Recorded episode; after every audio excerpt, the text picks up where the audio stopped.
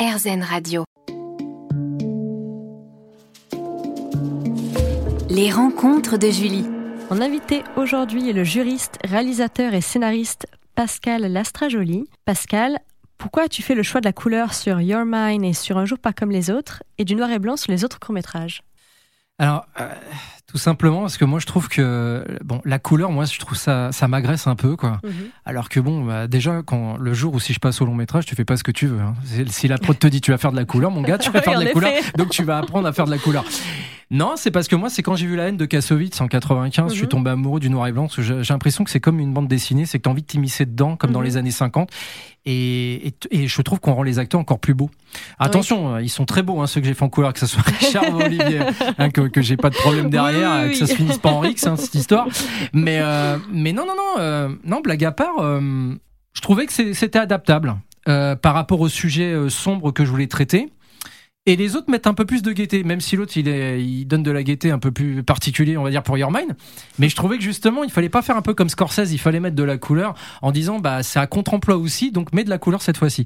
Et celui avec euh, Richard, c'est qu'on on, on essaie de donner une lueur d'espoir, donc il fallait le mettre en couleur. On pouvait Oui, pas se oui, permettre de mettre du noir et blanc. Les autres, comme ça reste un peu terne, vu que les histoires se finissent pas, même s'il y a une chute inattendue, pas forcément bien, ou bien en fonction de- du sens de la mentalité des gens, il fallait que ça reste basique. Donc c'est pour ça que je l'ai laissé en, en noir et blanc. Et quel a été ton meilleur souvenir de tournage? Dans chacun, Oui. parce qu'on a, il y a tous. euh, ils sont tous uniques hein, à mes Oui. yeux, hein, de toute façon. Ah, c'est vrai que ça fait un peu toujours bateau de dire ça, mais non, c'est une réalité. Euh, moi, je peux tous te les dire. Euh, c'est comme un bouquin, hein, tu tournes la page, tu sais déjà. Oui. en, en étant très euh, réducteur. Euh, ouais, mon bel amour, c'est quand je- je- j'essaierai très fort euh, dans les bras Alexis parce que c'était mon premier, j'étais à la limite de pleurer parce que Oui. c'était mon premier. C'était, je suis quelqu'un d'hypersensible malgré mes dures quand même, mine de rien. Ça c'est plus entre quatre murs. Mais là, j'ai failli en foutre partout sur sa veste, le pauvre. Euh, rencontre, euh, bah, c'était lorsque j'ai transmis le cadeau à Pascal avec la reconnaissance et on s'est regardé et c'est là qu'il m'a dit, bah, je vais devenir ton parrain. Alors là, Ah. là, là, j'étais aux anges. Ouais, c'est. Bah, toujours bien quand ça vient des autres parce que Oui. dit, Eh, tu pourrais m'aider. euh, oui. un peu l'arriviste, alors que moi je suis pas comme ça, j'aime pas les gens comme ça, donc c'est pas pour l'être. Je pas joué, je ne suis pas rogue. Euh, en aparté, bah, c'était pareil. euh, en aparté, on s'est tenu la main comme ça, on s'est checké avec euh, Jean-Claude Dreyfus et il m'a dit j'espère que tu iras loin. Ça, c'est des mots qui me marquent. Ouais. hein. C'est, c'est, on pourrait faire un bouquin là-dessus euh, de, Ouais. de tous les gens qui m'ont marqué dans la vie, mais essentiellement suite à ta question sur les films, c'est, c'est Terrible Mind. C'est, je, t'espère plein de bonheur par la suite, pour la suite des événements. J'espère qu'on retournera ensemble. Ça, c'était le petit clin d'œil. David Hallyday, tu me contactes quand tu veux. J'ai adoré jouer ce rôle-là et en plus on est, on se connaissait depuis longtemps, donc voilà. Adorable. Euh, Olivier Marchal, euh, c'était plus avec Marc parce qu'Olivier, il devait filer parce que il avait rendez-vous, je crois, avec un prod.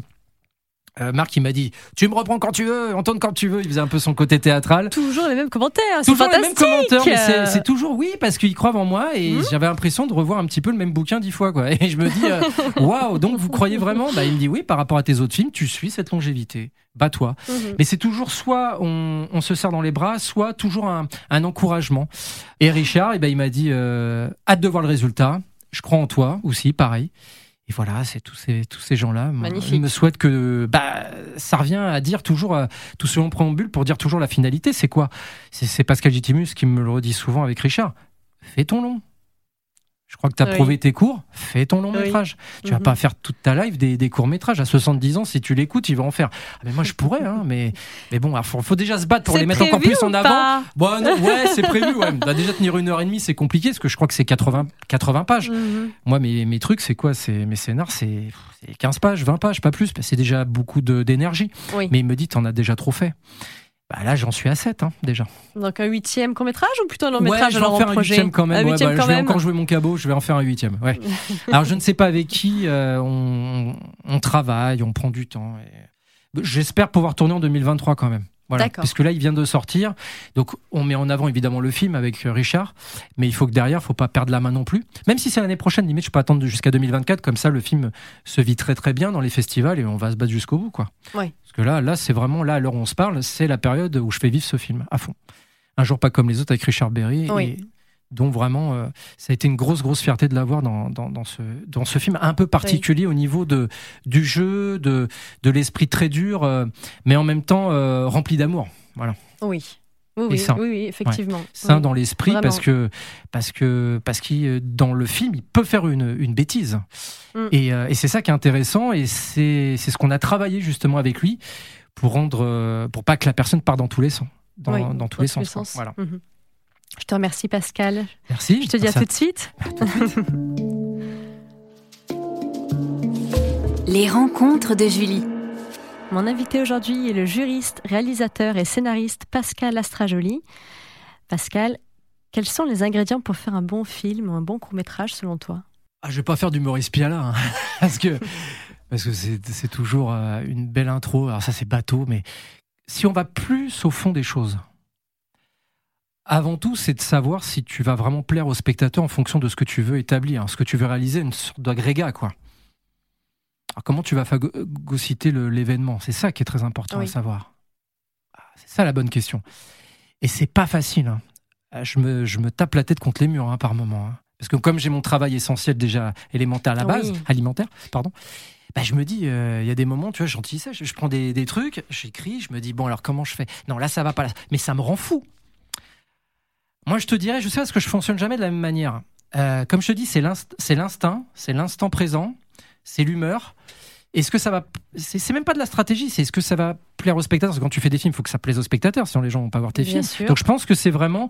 Il faut, il faut pas. Il faut, il faut pas que ça soit trop personnel, je pense. Il faut que tu penses au spectateur avant tout. Ça, c'est la moindre. c'est la, la- pour moi, c'est vital, c'est la priorité. Euh, avec toi, évidemment, dedans, parce que c'est toi qui l'as fait. Et après, tu constitues, tu grossis le mouvement, et après, euh, si le gâteau il est bien rempli, euh, tu mets la crème dessus, bah après, ça, tu arrives à ton objectif principal. Et le scénario, pour moi, il se fait au fur et à mesure du temps, tout simplement. Mais la base de, vraiment de la base de, de tout, c'est il faut que ça plaise au spectateur. Et toi, euh, il faut que tu traites un sujet où tu sais déjà à l'avance, c'est pas évident hein, psychologiquement parlant, hein, de se dire il faut que ça plaise. Oui. Moi, je pense que ça serait ça pour faire un bon ingrédient. euh, Ouais, pour moi, c'est ça. Parce que je fonctionne euh, toujours de cette manière-là. Je parle du début. Après, derrière, c'est un peu fouillé après hein, dans ma tête. hein, tu sais, après, je pense à la fin, je reviens au début, je début à la fin. Après, je dis non, la fin, elle est plus bonne. J'ai toujours un ami à moi. C'est c'est ce que Truffaut disait souvent. Il faut toujours avoir, tu sais, quelqu'un avec toi à tes côtés Mhm. qui va regarder euh, ton film, ou ne serait-ce que quand tu veux expliquer le film, tu lui détailles. Moi, j'ai mon Oui. meilleur ami, hein, Frédéric de Souza, qui me suit depuis des années. Il me connaissait pas que j'étais pas encore né. hein. enfin, il me connaissait, pardon, alors que j'étais pas encore né. Et il me dit, euh, si tu entends qu'il y a un vide prononcé et qui te dit, ouais, je sais pas. C'était sûr que c'est pourri. Donc à partir de là, je me dis non, là je m'emballe encore trop parce que c'est la magie du cinoche. Le cinéma me- ne- ne- prend trop le dessus sur moi. Donc prendre la distance, une sorte de distanciation. Donc tu vois, je, je Mhm. m'éloigne un petit peu de tout ça. Et à partir de là, je reviens un peu plus fort derrière. Oui. Et après, je me dis, j'ai un sujet. Alors, qu'est-ce que tu vas me dire? Ah, là, c'est bien. Et là, quand j'en vois deux ou trois qui me disent la même chose, ah super. Et ben là, ça me motive. Donc tu vois, il faut vraiment bien. C'est là aussi que c'est là que tu te rends compte qu'il faut être. Je pense aussi, je dirais même la- la- le treizième ingrédient, être très bien entouré Oui. dans le milieu et dans des amis qui Mhm. sont totalement extérieurs. Parce que c'est eux qui vont voir les films, c'est pas oui, forcément des pros. Et ben là, je pense que c'est c'est pas mal aussi. hein. C'est toujours envisageable. Oui. Il faut le faire. Et quels conseils pourrais-tu donner à ceux qui souhaitent se lancer dans une carrière d'acteur? Les mêmes conseils? Ah ouais, et, Mm. et le terme Toi approprié pour diriges moi. euh, ah oui, de mais nombreux, mais moi je dis c'est la, ah ben, c'est la pugnacité. Voilà. Il Mm. faut être pugnace. Euh, parce que tu auras toujours des gens qui te fermeront des portes. Mm. Pff, moi, je m'en fous. euh, Tu m'enfermes, j'en ouvre. hein. Donc ça va. Bon, je sais pas jusqu'où ça va aller, parce qu'à un moment donné, je suis, je suis pas Dieu non plus.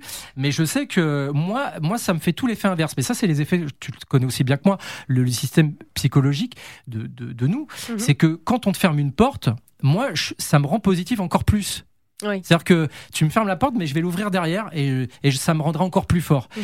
Et comme c'est comme les gens jaloux, parce que malheureusement, euh, je me dis tout le temps pourquoi il y a des gens autant jaloux dans ce métier. euh, pourtant, je sais pas, c'est l'harmonie du cinéma, c'est l'amour. Je suis peut-être un peu trop euh, béjaune, j'en sais rien, mais je me dis. euh, je me dis, ben, c'est bête de réagir, de réagir comme ça. Je comprends pas le- Mhm. ce truc-là. Parce que justement, si tu un réalisateur, on va, on va comparer nos idées. On, Oui, va, on va apprendre oui, oui. l'un de l'autre. Bah non, c'est toujours un peu sectarisé. Chacun est dans son, dans son coin. Moi, je sais pas. Il n'y a pas que moi, ça serait, mais je comprends pas cette mentalité-là. Mais en même temps, ça me plaît. Je suis peut-être un peu sadique, mais je me dis, bah c'est pas très grave. Bah pas comme ça, on se reverra autrement dans des gros festoches. On pourra peut-être enfin discuter et comparer nos univers respectifs. Moi, je trouve ça magnifique. Mhm. Il Oui. faut rester là-dessus, quoi. Mhm. Donc voilà, moi je pense que c'est la pugdacité qui prend, qui doit prendre le dessus surtout. Et t'es positif parce que je sais qu'il y en a, ils te ferment des portes, bah ils s'en dépriment. Ah, moi, ça risque pas. hein. Oui. Moi, c'est toujours. euh, Tu vas de l'avant. Ah mais totalement. Mais ça, mais je crois que c'est dans les gènes, ça. hein. Oui. Tu peux pas l'expliquer. Mhm. Moi, j'ai jamais de coup de blues, je sais pas ce que c'est, quoi. Même si j'ai eu des trucs tragiques dans ma vie, j'ai eu beaucoup de d'enterres, bah, ça passe. D'accord. Voilà, je me rattache avec eux, et de me dire, je sais qu'ils me voient, eh ben, ils, ils doivent être fiers de moi. Même si moi, j'ai du mal à être fier de moi. Mais ça, c'est une autre histoire. Ce sera un autre sujet. Je te remercie Pascal d'avoir participé à cette interview. Merci à toi, Julie, infiniment. Et vous pouvez retrouver les sept courts-métrages de Pascal sur sa chaîne YouTube, Pascal Lastrajoli. C'est ça. C'est ça? Oui. Merci Pascal. Merci à toi. Merci à vous.